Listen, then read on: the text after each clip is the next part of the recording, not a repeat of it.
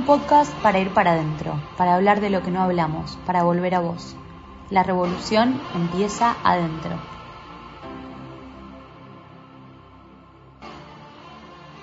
Gracias por escucharnos hoy. Hoy tenemos a una invitada de lujo.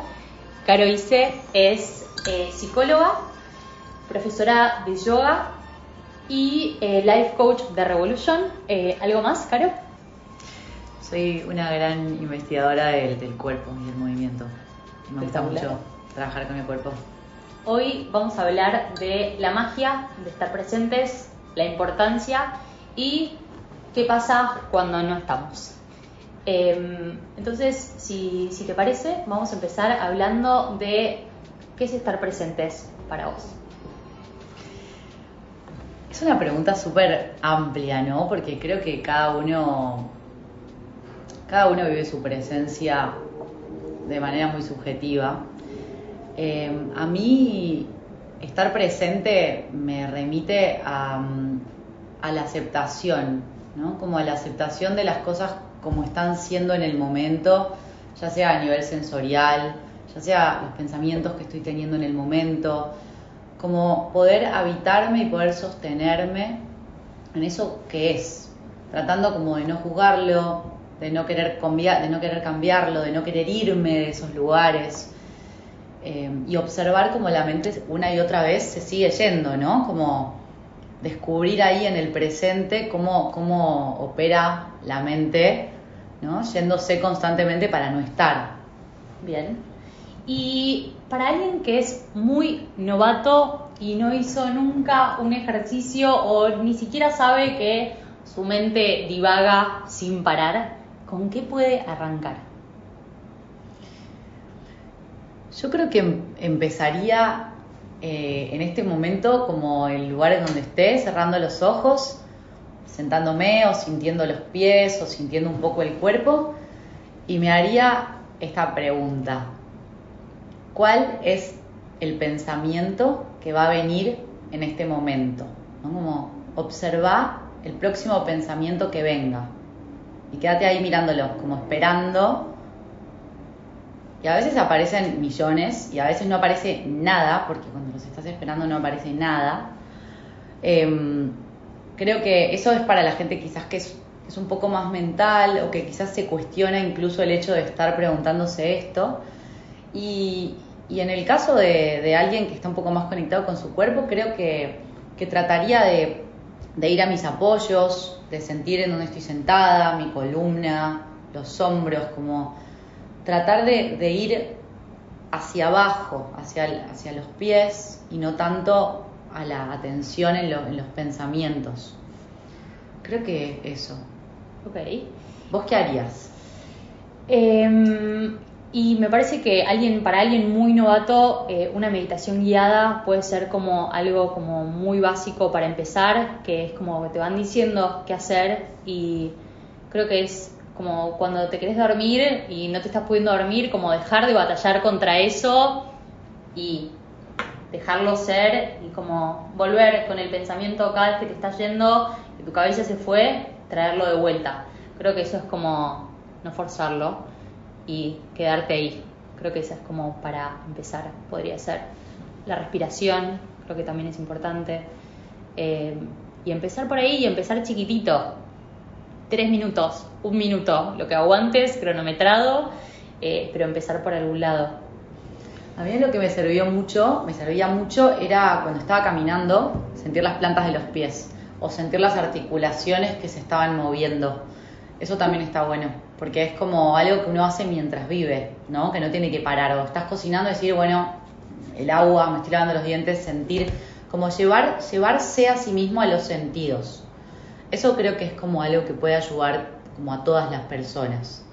Re, y me disparas algo que es también creo que está bueno, es encontrar tal vez actividades donde seas novato que necesitan tu full atención para que estés ahí, no sé, yo por ejemplo en un momento hice cerámica, que era algo que me costaba una barbaridad porque tenías que hacerlo como muy despacio, con mucha atención y para mí eso era como mi forma de meditar y un momento donde desconectaba absolutamente el cerebro porque si no me salía cualquiera.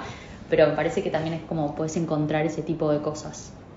Sí, de hecho, em, yo trabajo mucho en las posturas de equilibrio, en las prácticas de yoga, como observar como cuando uno tiene que sostenerse en el cuerpo, en equilibrio, cuando tu cuerpo está sintiendo todo el tiempo que se va a caer, cómo estás ahí más que nunca. Y es incluso neuronalmente, generás como una sincronicidad neuronal diferente a cuando estás con los dos pies apoyados, por ejemplo. Hacer posturas de equilibrio también es una buena manera de crear presencia. Te tiene que gustar trabajar con el cuerpo. Bueno, está bueno. Pero está bueno. Eh, y encontrar también opciones y probar. Creo que también es, hasta que encuentres la tuya, no hay fórmulas mágicas que sirvan para todos, así que creo que es probar y encontrar qué te sirve. Sí, total.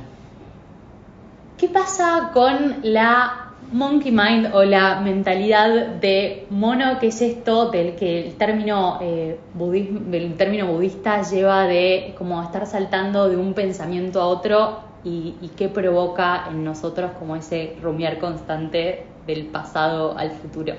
¿Qué te provoca a vos cuando te levantás pensando en 200 cosas y empezaste una cosa y seguís con la otra y no sabes ni qué estás haciendo? Un estrés, estrés grosso. Y sí, porque es como eh, las clasificaciones, las maneras que tiene la mente de ordenar la realidad, son cosas neuronales que tiene como el cerebro para gastar menos energía. ¿No? Como las cosas que uno empieza a aprender, esto, ¿no? Como hablabas de cerámica. Cuando uno aprende algo, ya la cabeza sabe cómo hacerlo, gasta mucho menos energía que cuando uno tiene que estar habitando como esos procesos de aprender algo nuevo. Bueno, saltar de un lugar al otro es una manera de no meterse en ningún lado, ¿no? También. Y, y esto justamente es es paradójico, ¿no? Porque cuando la mente no cierra un tema, gasta muchísima más energía. Por eso cuando le ponemos un nombre a algo, nos relajamos. O cuando miramos las nubes y le pusimos una forma, aunque no tiene forma la nube, pero vos le pones una forma es como que la podés soltar. Cuando uno le pone una forma o cierra algo, incluso una relación, como la puede dejar. Cuando las cosas están ahí abiertas, gasta más energía.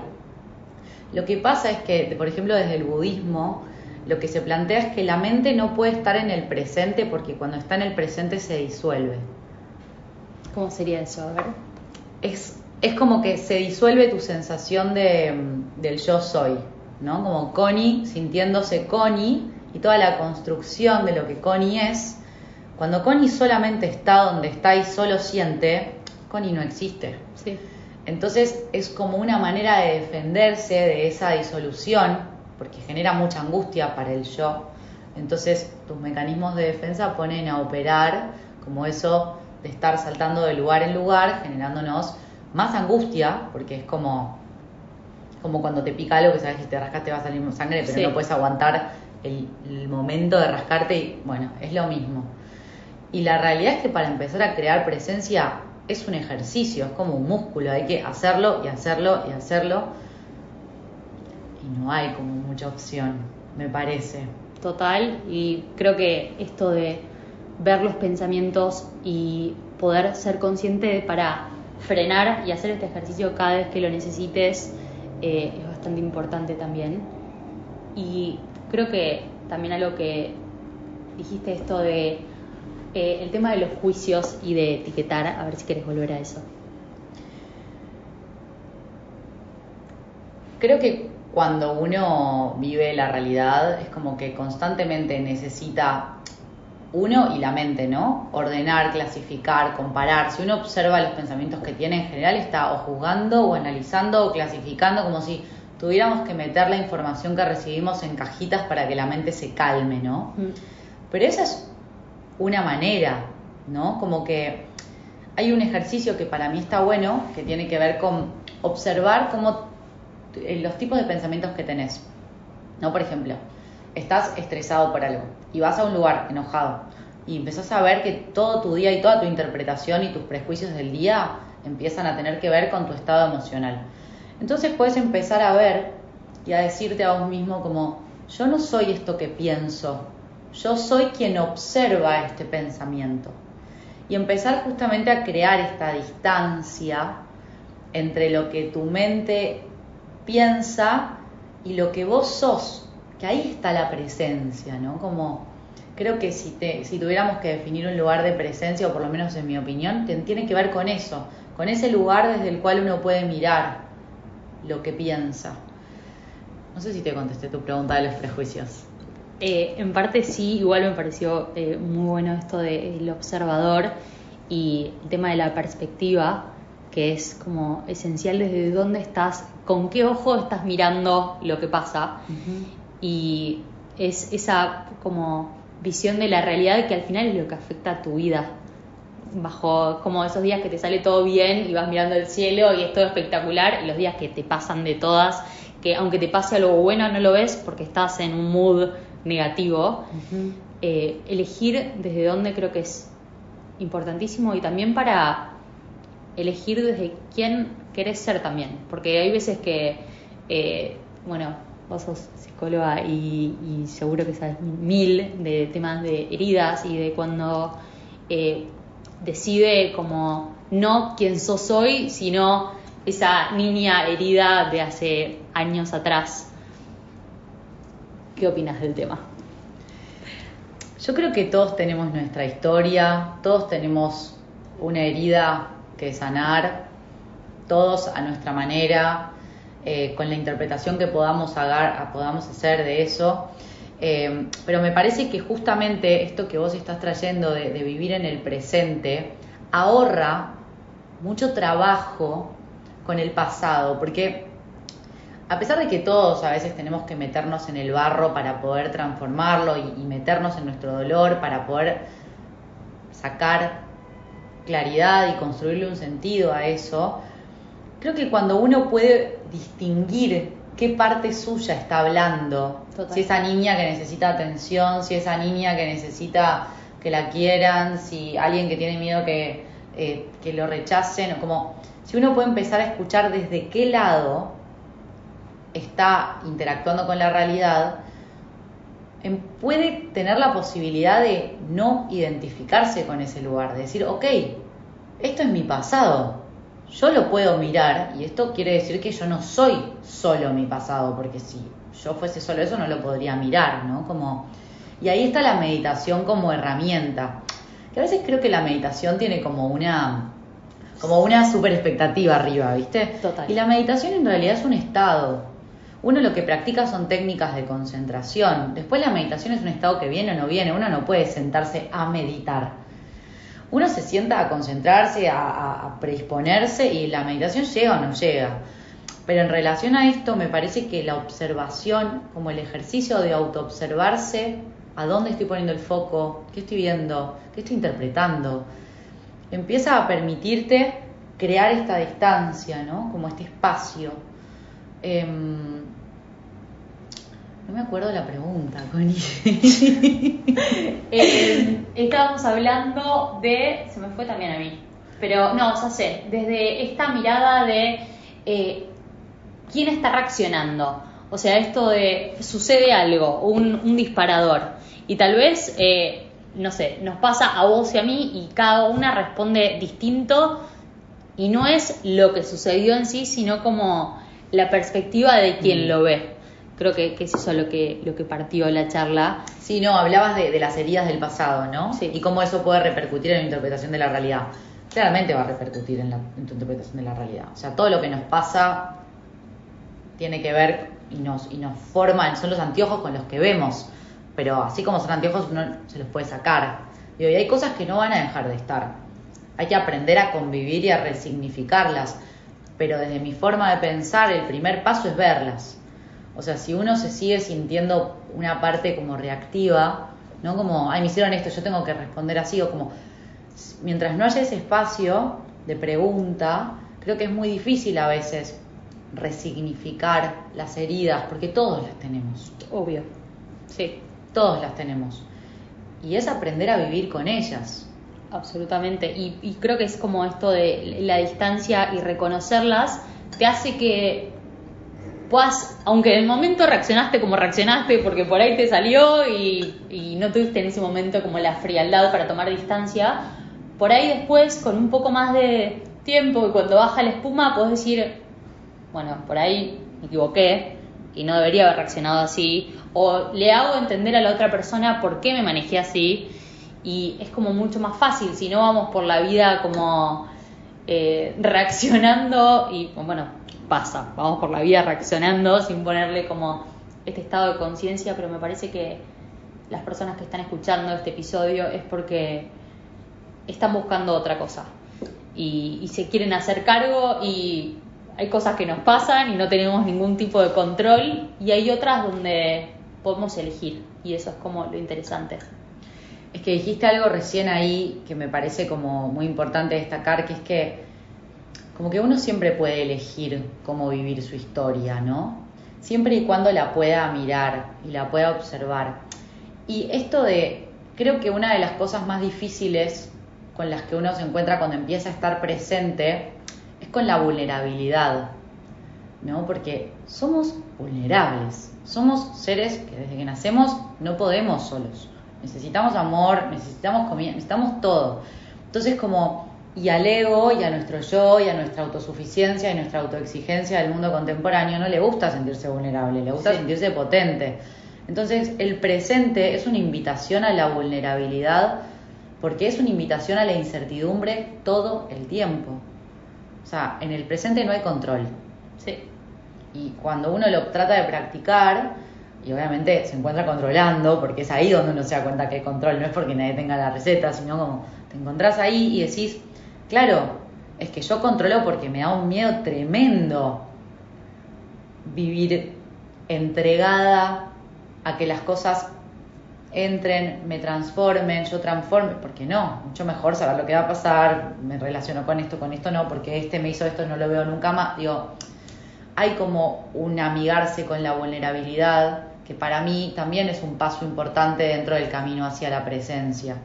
Como que el presente no es, en el presente y me siento re seguro, al contrario, pero es amar esa vulnerabilidad y desde ahí hay mucha más seguridad, porque es una seguridad que, que subyace, ¿viste? que no te la altera tu entorno o alguien que te dijo un comentario. Y cómo puede empezar alguien a amigarse con la vulnerabilidad. ¿Cómo sentís vos, por ejemplo, que, te empezaste a amigar con, las cosas que no te hacen sentir tan segura? Como persona normal. Sí, sí, sí. Eh, pareciera que... los psicólogos tenemos alguna respeto sobre algo y en realidad tenemos más preguntas que otra cosa. Em, creo que es un proceso, pero creo que también es como sacarle este esta idea de que la vulnerabilidad es debilidad, creo que es como mm. correrlo de ese lugar y pero también aprender con quién. Porque no es, bueno, abrazo mi vulnerabilidad, entonces voy por la vida contándole al planeta entero. Es como eh, aprender a usarla y, y exponerla cuando sentís que, que está bien eh, compartirla. Y que cuando sos vulnerable conectás fuerte con otras personas. Es como la mejor herramienta de conexión porque al final, bueno, vos sabrás mejor porque pues psicóloga, pero es como, al final todos tenemos los mismos miedos, todos queremos que nos acepten, eh, que nos quieran, digo, eh, como esas, esas cosas tan básicas nos tocan a todos, entonces es como necesitas abrirte si querés tener un, lazo real con alguien. Y también creo que es como decirte la verdad a vos, porque hay muchas veces que ni siquiera nos podemos aceptar a nosotros mismos qué es lo que nos pasa. Como empezar primero por vos, reconociendo algunas cosas y después eh, abriendo y descubriendo también poder cuando, cuando lo compartís con quien corresponde. Es que creo que, dijiste como todo lo que, lo que es importante mencionar alrededor de la... Porque cuando uno se siente vulnerable no se va a ir a meter en un lugar donde sabe que lo van a lastimar. Total. Pero no por ponerse 45 escudos, sino al contrario, decir como, che, yo me quiero, me cuido porque soy vulnerable y por lo tanto elijo a dónde abrir esto, ¿no? Y me parece que esa importancia de de reconocer que es en la vulnerabilidad donde hay encuentro. ¿No? Donde hay conexión honesta, porque no es una conexión desde lo que yo creo que vos sos a lo que vos crees que yo soy, y entonces es todo un plano ideal mental, mente, mente, ¿viste? Sino que es como lo que vulgarmente diríamos como el corazón a corazón, de alma a alma, ¿viste? Es como es eso, es... Muchas veces vienen, vienen personas a, sesiones buscando como construir la autoestima, el amor propio, ¿viste? Esto que, que estamos todos en construcción, ¿no? Pero... Total. Y y muchas veces como que nadie se quiere amigar con su vulnerabilidad. Entonces, ¿cómo uno va a amar? ¿Cómo uno va a aceptar? ¿Y cómo uno va a amar al otro si no se quiere en ese, en ese lugar que es lo que también nos permite vincularnos como seres sociales, ¿no? Porque si nadie necesitara a nadie, creo que viviríamos bastante diferentes la vida. Obvio. Pero creo que este tema, ¿no? Como de que en la presencia hay vulnerabilidad y que en la vulnerabilidad yo si tuviera que elegir una palabra para definir el amor, elijo entrega, ¿no? Y uno, uno no se entrega porque se siente fuerte. Digo, la entrega es el, para mí el mayor acto de vulnerabilidad que existe, cuando uno se entrega de verdad, ¿no? A un trabajo, a una persona, a una decisión, lo que sea. Y en ese acto de, de ser consciente de tu vulnerabilidad, es donde uno crea presencia en su vida, para mí, ¿no? Eh, pero sí, creo que el amigarse con, con, el soy vulnerable, no pasa nada, es de las primeras cosas que creo que como seres humanos tenemos que empezar a hacer para dejar de pisar al otro, ¿no? Porque digo, también está como este otro mecanismo donde como nos sentimos tan vulnerables nos defendemos, entonces nos defendemos, atacamos, entonces tenemos miedo y ahí empieza como todo un circuito que a la mente hace que no quiera estar en los lugares donde está vulnerable. Total. Y lo y ya lo del monkey mind, que ya lo, como ya lo dijiste. Pero sí, me parece que está re bueno como que esto que estás trayendo. Y creo que es como algo que podés ir trabajando y muy de a poco. Yo era alguien que no podía hablar de mis sentimientos, o sea, a ese nivel. Había como eh, interpretado que uno como no sé, se, se, relaciona desde otro lugar, desde la frialdad, y con eso me, había hecho un campo blindado donde tenía una absoluta seguridad, con comillas, donde ni bien estaba tocando algún punto que para mí era importante, o sea, no podía hablar, me quebraba. Y de a poco, hoy creo que puedo hablar de, desde ese lugar y no pasa nada, pero es como un camino muy eh, de a pasitos y te vas abriendo y vas como amigándote con esa parte y, encontrás poder ahí en vez de eh, debilidad como era que lo veía antes o como que alguien lo va a usar en tu contra. No pasa nada. Sí, creo que, hay un gran trabajo por hacer en relación a, la autenticidad, ¿no? Como creo que, digo, viste que está muy de moda como el ser libre y la palabra libertad y, todo esto alrededor de, de las diferentes elecciones libertad y demás. Digo, uno no es libre si está atado a sus propios prejuicios, uno no es libre eh, si elige desde el dolor, uno no es libre si elige, ni siquiera elige, si repite lo que no puede pensar, ¿no? Como esto de siempre me pasa lo mismo, siempre me encuentro con la gente que me hace esto, siempre...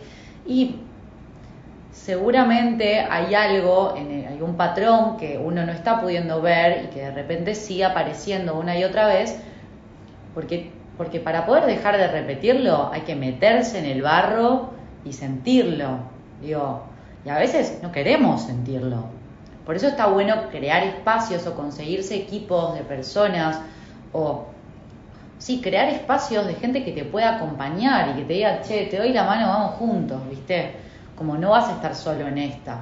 Porque también en esta vulnerabilidad, meterse en soledad, en lugares donde uno no sabe lo que hay, porque uno no dice, ay, ya sé lo que voy a tratar, uno piensa que sabe. Sí, sí, Después abre un tapón y bueno.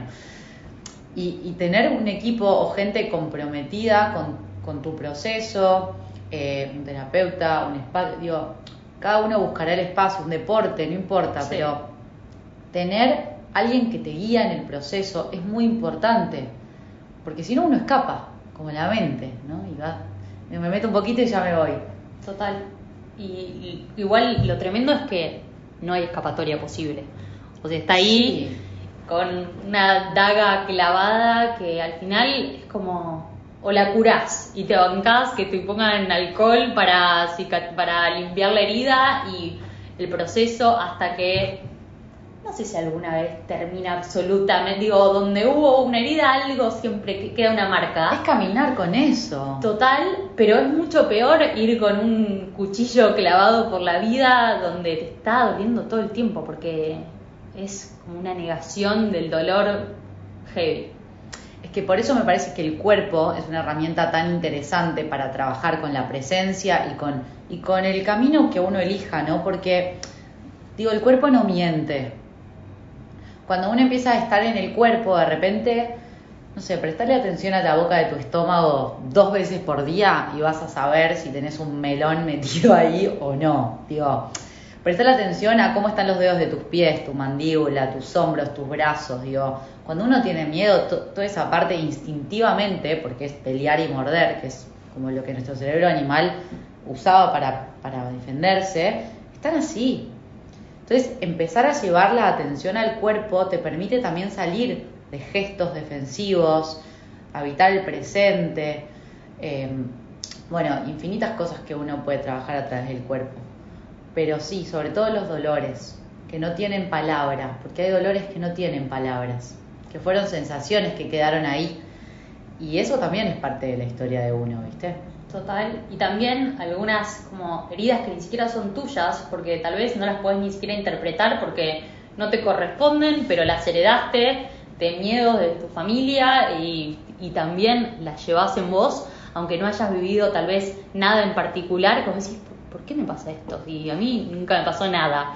Eh, entonces creo que también es como reconocer eso es súper transgeneracional los ideales incluso también, porque creo que una de las cosas también que nos hace no estar en el presente es esta cosa de necesitar estar haciendo todo el tiempo porque hay que ser productivo, porque si no soy productivo, ¿qué? ¿No? Hacer, hacer, hacer, hacer, hacer. Y si uno hace 255 mil cosas en el día, no puede estar en esas cosas, porque si estuvieras no las harías. Sí. Entonces, como esa mentalidad y esa exigencia que a veces también viene con nosotros, culturalmente, socialmente y transgeneracionalmente, también es un factor que nos saca del presente todo el tiempo. Las ideas de lo que deberíamos ser y de cómo deberíamos vivir y el esfuerzo y el sacrificio. Es como, bueno, está bueno preguntarse qué de eso me quiero quedar, qué de eso quiero elegir, qué de eso quiero soltar. Viste, como poder resignificar esos ideales, porque si uno vive persiguiendo una zanahoria que siempre está colgando adelante, crear presencia es difícil. Sí. Por lo menos crear presencia. Total. Y elegir también qué te, lo que decías, qué te sirve y qué no, porque por ahí estás corriendo atrás de la zanahoria de otro, que es te pasas la vida persiguiendo algo que ni siquiera te interesa. Y volviendo a esto de sentir en el cuerpo, las emociones, ¿cómo, ¿qué pasa con las emociones en el cuerpo aparte de contracturas? Y en realidad cada uno es singular y, no hay una receta para todos igual. La realidad es que el cuerpo y la mente no son separados. Así como cuando vos te clavas un pinche en el pie y caminás y puteás cada vez que pisás porque te duele, y no putea tu pie, putea tu mente, bueno, lo mismo es al revés. Es como la emoción es una reacción química del cuerpo a puede ser algo que viene afuera o también puede ser algo que viene adentro. Entonces, es como el, crear presencia en el cuerpo también te permite ir viendo cómo las emociones se van manifestando en vos en cada momento. Porque no es lo mismo cuando estás enojada con tu pareja que cuando estás enojada con un chiquito de 5 años que te acaba de romper o con tu perro que te rompió el taco. Sí.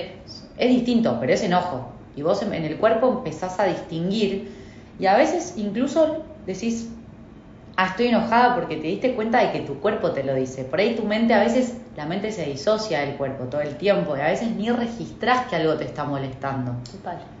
Y vivís a 2.20 y llegás a la noche y no puedes parar de pensar en que te enojaste con alguien. Y quizás si hubieses estado un poco en tu cuerpo hubiese dicho, che, tengo la mandíbula así, tengo las manos así, me duele todo el cuello. Y está bueno también para mí no necesitar que algo te duela para prestarle atención, ¿no? Como siento que muchas veces creemos que para que esté bien tiene que doler o, como que el dolor es un... Mucha gente, por ejemplo, en las prácticas de yoga eh, piensa que está haciendo el ejercicio bien cuando le duele, ¿no? Y es muy interesante pensar en eso, porque digo, hay una cosa de, de como, ¿cómo va? Por, qué está bien cuando duele? ¿No? Como cuestionar esa creencia estructural que tenemos. Y así como, che, me preocupo cuando tengo un problema, ¿viste? Sí. Che, no hay que preocuparse, podés simplemente estar ahí, pero bueno, hay que querer estar ahí también. Lleva tiempo, lleva energía, lleva cambiar la manera que tenemos de vivir, cuestionarnos cosas. Y cambiar lleva energía para el cerebro. Y presencia. Y presencia, pero por eso crear presencia, o sea, elegir es vivir diferente, para, la, para el cerebro no va a ser eh, simple. Total. Y atado a lo que decís, eh, también son las emociones buenas las que sentís en el cuerpo y como por ahí, o sea, a mí me pasó a veces estar como entre dos eh, opciones y lo que querés se siente en un lugar del cuerpo y lo que no querés en otro y por ahí tu parte lógica dice, no, bueno, no sé, por ejemplo, imagínate un trabajo. Entonces decís, bueno, no sé, en este trabajo es... Eh, puedo viajar y me pagan X, no sé qué, pero por ahí te interesa, el otro trabajo no tiene las mismas condiciones que la parte lógica diría como que bien, pero te mueve internamente tan profundo que tu cuerpo es, como el mayor sensor que se da cuenta creo que lo que realmente es para vos y no esa parte eh, lógica, o por lo menos darle espacio a los dos y desde ahí elegir. Sí, creo que mencionás algo también importante de escuchar, que es que el cuerpo también no deja de ser eh, animal, ¿no? En el sentido de que tiene como sensaciones más burdas, que buscan mucho más el placer inmediato. Cualquier persona que tenga una adicción puede hablar de esto, ¿no? Como me quiero jugar un pucho, ya. Y mi, cuerpo quiere el pucho, no, no quiere esperar y respirar el, oxígeno, no, quiere un pucho. Entonces, entender que que también el cuerpo tiene impulsos y que el impulso no es lo mismo que la emoción y que el impulso puede estar en el cuerpo, puede estar en la mente o puede estar en los dos lugares al mismo tiempo. Y empezar a separar y a distinguir y a despejar estas cosas es lo que, es lo que uno empieza a darse cuenta cuando está presente.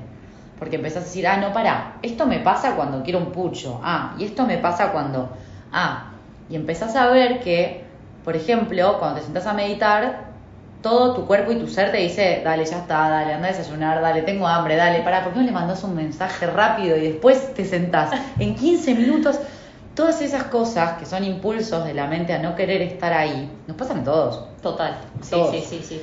Y justamente es como, una vez un, profesor mío de, budismo me dijo, domar los impulsos requiere la postergación del placer.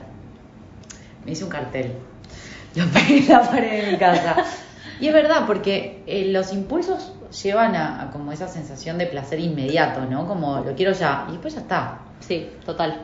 Pero para dominar ese impulso, que no es controlarlo, es permitirle estar, darle un lugar, ok, tengo ganas de esto, bueno, voy a respirar acá, no voy a hacer nada con esto, tengo que postergar el placer de ya para poder ir a un placer que sí es mental en algún punto, pero es una mente que me cuida, no es esa mente que salta. Total. Pero bueno, son como planos, ¿no? Como que la presencia empieza a dar información. Y bueno, es un proceso.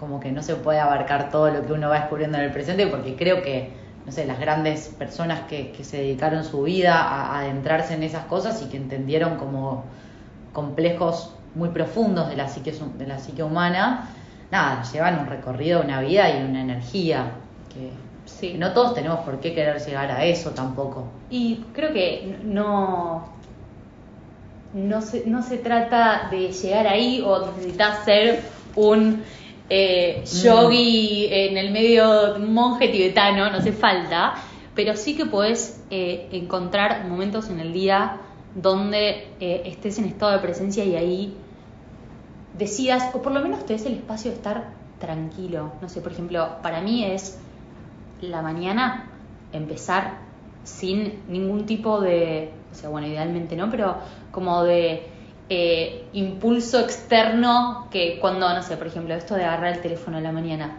que dicta tu día, porque por ahí es eh, una urgencia o un problema o algo que es que tenés que resolver ya, entonces en vez de empezar el día como, como te serviría para empezarlo bien, tranquilo y en presencia, lo empezás resolviendo problemas donde, o sea, ya arrancaste ahí y después terminás eh, agotado. 100%. Y la mente como ya tomada por lo externo, ¿no? Como ni siquiera a veces nos damos ese ratito donde, donde incluso las ondas cerebrales están mucho más calmas porque venís de un estado de sueño y esos son los momentos más ideales a nivel cerebral para meditar. A cuando te despertás y antes de, antes de dormirte, que no es cuando te vas a acostar, es como justo antes de dormirte, porque justamente es el momento donde el cerebro está más permeable y más plástico a poder generar circuitos distintos. Si vos te pones a meditar a las 3 de la tarde, cuando acabas de comer, tenés cuatro reuniones. Sí, no. Y por ahí no. Y es importante uno cuando empieza a crear un hábito, sostenerlo en el tiempo. Y está bueno crear un momento, o sea, creárselo en un momento del día donde uno lo va a poder sostener y también donde las condiciones me ayudan a que ese hábito se vuelva hábito, ¿no? Obvio. Pero está bueno eso también que estás diciendo de, de los estímulos, ¿no? Como limitar un poco. Sí. Es que si no, no lo podés hacer. Digo, hay veces que vos, no sé, a mí me pasaba en un momento que era como tenía una reunión importante y por ahí decía, bueno, necesito eh, bajar un cambio. Y por ahí me sentaba a respirar un ratito y mi cabeza seguía en Narnia. Era como, ok, no va a suceder ahora. Andá de última y qué sé yo, descarga eh, bailando o andate a correr eh, Claro, una eso. vuelta. Bueno, eso que estás diciendo es muy, es muy interesante, como que como el cuerpo y la mente son uno, cuando la mente está a 2000, el cuerpo también necesita descargar a 2000. Sí. Bueno, puedes tener una mente a 1000 sentada en postura de No, no. sí. Entonces, es quizás también conocerse y decir, bueno, estoy a 1000, me voy a correr y le voy a prestar atención a mis rodillas todo el recorrido y cada vez que me voy, sonrío y vuelvo a empezar, porque también es es importante la, la compasión con la que uno encara este tipo de procesos, porque si cada vez que empiezo a meditar me voy a putear porque no me estoy concentrando, No. se vuelve una tortura. Total. Es como, ayer escuchaba a Pema Yodrón, que es una monja, que era una empresaria de Nueva York que vivía al palo y ahora es una monja budista hace como 40 años y ella decía en la charla, ¿ustedes creen que cuando yo me siento a meditar, ella vive en un monasterio, cuando yo me siento a meditar, eh, mi mente no, no está a 2000? Está a 2000 todo el día, pero yo habito ese, habito ese estado. Y hoy son pocos los momentos en donde de tanto aceptarlo ya no, no hay nada. Pero después vuelve. Total. Es una persona que está hace 30 años en un monasterio, cosa Sí, que sí, no va sí. a pasar con ninguna de nosotras dos. Le pasa eso, digo, tampoco aspirar a ese, ese famoso mente en blanco, porque también están estos ideales, ¿no? Como empiezo algo y quiero ser perfecta. Y lo perfecto es lo opuesto a lo bueno, ¿viste? A lo realista. A lo real y a lo, y a lo, y a lo, y a lo que uno puede acceder. Total. Eh, así que sí, me parece que tocamos un montón de temas como, no sé, muy interesantes Re. en relación a la presencia. Y creo que en este momento es algo que tenemos que tratar de empezar a hacer, aunque sea para encontrarnos con nuestras resistencias. Como empezar a abrir estos espacios de, de salir, de salir de los lugares donde, donde siempre estuvimos, ¿no? Para sacar a los demás también de los lugares en donde siempre los pusimos, porque claramente no estamos yendo tan bien, ¿no? Eh, como uno cuando vive en una ciudad ve que Obvio. Sí. la gente no está muy tranquila. No, total. Y está bueno decir que, bueno, aparte de lo que uno piensa en relación a, a la vida, está bueno darse cuenta que el cambio empieza por uno y por la manera que uno tiene de mirar a C y al que tiene al lado. Eh, y me parece importante eso. Y si no lo buscas conscientemente, no se van a dar solos.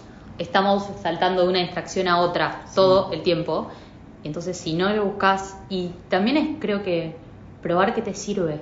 No sé, yo en un momento, como soy bastante inquieta, eh, me servía como a veces eh, ponerme a pintar, no sé pintar, ¿eh? pero eh, agarraba una hoja y, y me entretenía con eso. Era una forma de que mi cuerpo esté haciendo algo donde era como para mí un momento para bajar, entonces es como, fíjate que te sirve, pero encontrá y date esos momentos a lo largo del día o a la mañana y a la noche donde puedas hacer realmente como esta separación y lo que decías de poder eh, este ojo eh, un poco más objetivo y tomando perspectiva y alejándote de todo el caos para realmente como calmar las aguas.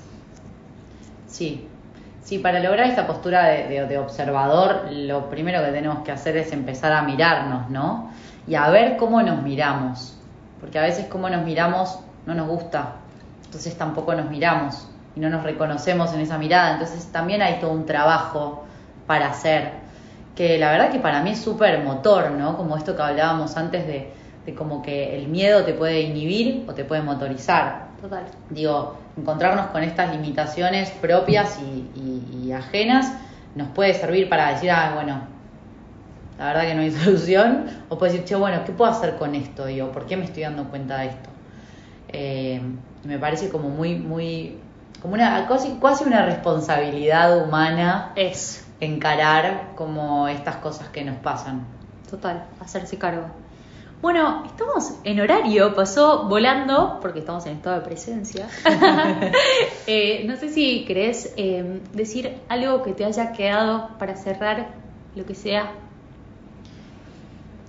No sé por qué me vino como una frase que, que a mí me sirve mucho cuando, cuando estoy enojada. De una. Cuando estoy enojada y cuando estoy analizando la realidad muy, muy desde mi propio pensamiento y juzgando mucho. Que es acordarme que, que yo no soy más que nadie y que nadie es más que yo. No importa la circunstancia. Que estamos todos acá aprendiendo, sanando, haciendo lo que podemos. Pero está bueno también en esos momentos, creo, de... Porque todos nos enojamos, Dios, somos todas personas. Obvio. Y está bueno en esos momentos creo, como recordar un poco que somos un puntito, que no somos tan importantes, que somos vulnerables, como amigarnos un poco con estas cosas que tanto nos cuesta como reconocer.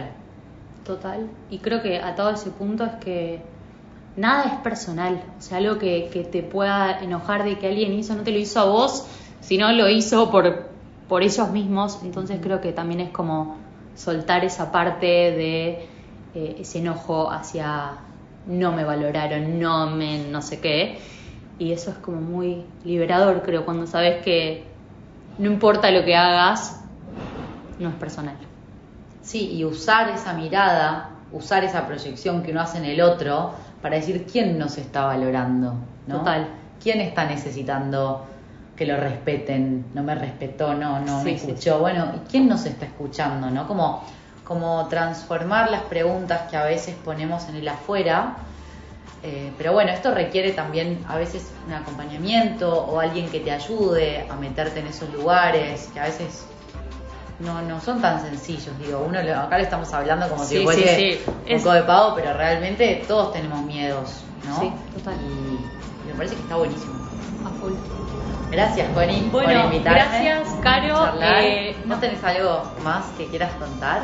Eh, no, creo que pasamos por 40.000 temas. Quisimos también dejar esta charla que salga lo que tenía que salir y me parece que fue hermosísima charlar con ustedes, un placer. Y nos cuentan qué les pareció. Eh, vamos a leer su feedback y les dejamos toda la info de Caro también en los detalles del episodio y gracias por escucharnos.